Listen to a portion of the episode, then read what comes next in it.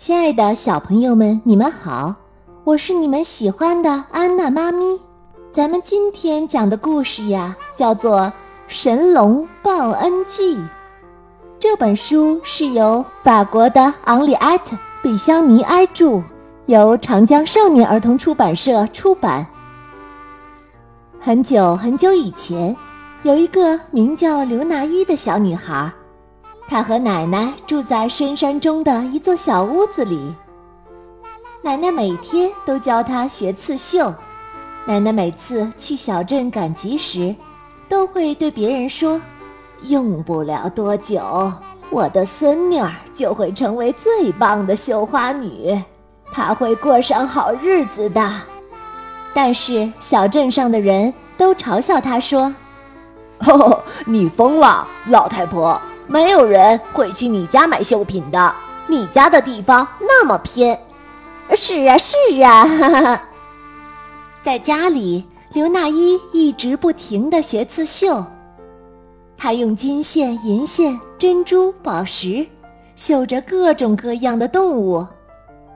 她在布上绣出长着彩色羽毛的鱼，长着白色翅膀的猫，还有长着两个银色脑袋的龙。龙的嘴里还喷着金色的火苗呢。刘娜依绣出的动物活灵活现，跟真的几乎一样。于是，神奇的事情发生了。有一天，长着白色翅膀的猫和长着彩色羽毛的鱼从绣布上跳了出来。他们在小姑娘的面前鞠了一躬，说道：“谢谢你，刘娜依。”你给了我们生命，我们该怎么感谢你啊？刘娜依说：“你们自由了，去你们想去的地方吧。要是你们愿意的话，请不要忘记我。”刹那间，两只动物像有魔法一样，呼呼地飞到天上去了。一天，村民们从田里干完农活回来，在刘娜依的门前停下了脚步。哎，你们说这个女孩从不出门，我们去看看她在干些什么吧。刘娜依刚刚绣好了一条双头龙，龙的眼睛是用四颗珍珠做成的。看到这幅绣品后，村民们非常吃惊，他们不由自主地叫了起来：“哎呀，真是不可思议呀！那条龙好像正看着我们，像活的一样啊！”嗯，是的，我就是活的。龙说：“他从绣布上跳了出来，在小小的屋子里活蹦乱跳。那群村民又惊又怕，慌了神，连连后退。但是，龙连正眼也不瞧他们一下，只是咚咚咚地走到刘娜依的面前，鞠了一躬，说：‘谢谢你，刘娜依，你给了我生命。’”我该怎么报答你呢？刘娜依回答：“你自由了，去你想去的地方吧。只要你愿意，请永远不要忘记我。”龙像有魔法一样，忽的飞到了天上去。后来，村民们来到族长家，向族长告状。他们一口咬定刘娜依绣的龙是妖怪，而她就是妖女。族长有些不相信，他打开自己的绣花屏风说：“你们看，我这儿也有绣出来的龙，但是刘娜依绣的龙是活的。”村民们回答。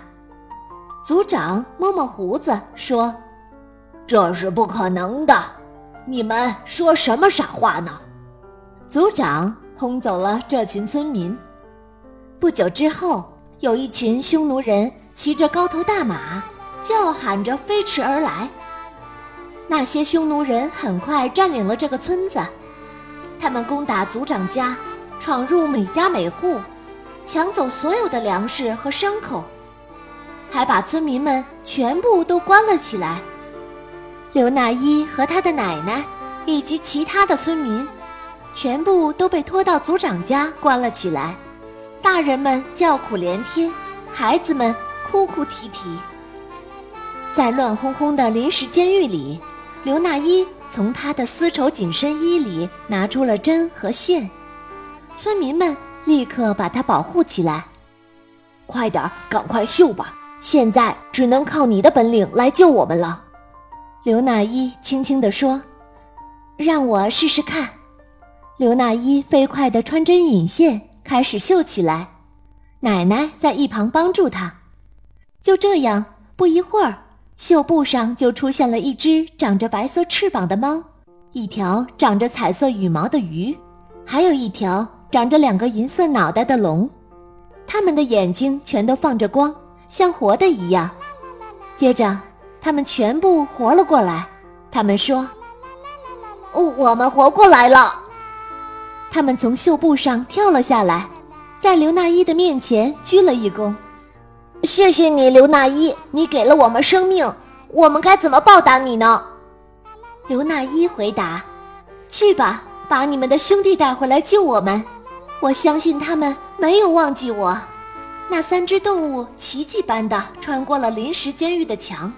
很快就消失了。第二天，那些匈奴人把村民们赶到了田地里，整整一天，匈奴人用鞭子强迫他们干活，连一点吃的也不给他们。村民们反倒生起了刘娜依的气。你看，全都是你害的，你的本事不灵，没有人来救我们。刘娜依和她的奶奶一声不吭，他们辛辛苦苦地干着活。不时地抬头看一下天空，突然，一片巨大的乌云遮住了太阳，天黑得像晚上一样。看守他们的匈奴人害怕起来，叫道：“哦，快看！哎呀，台风！”然而，这并不是台风，天边飞来了成千上万只的有羽毛的鱼，带翅膀的猫和长着两个脑袋的龙。神龙带领他们打败了匈奴人，解救了村民，救出了族长和他们全家。从那天起，族长对刘娜依就像对待自己的女儿一样。族长在自己家的旁边为他和他的奶奶建造了一座气派的庭院，而刘娜依则依旧继续绣着他那些会动起来的神奇动物。从此以后。再也没有人嘲笑刘娜依，也再也没有人敢来欺负村民们。直到今天，当地还流传着这样一个传说：大家都说神龙在保护着他们。好了，亲爱的小朋友们，今天的故事就为你讲到这儿。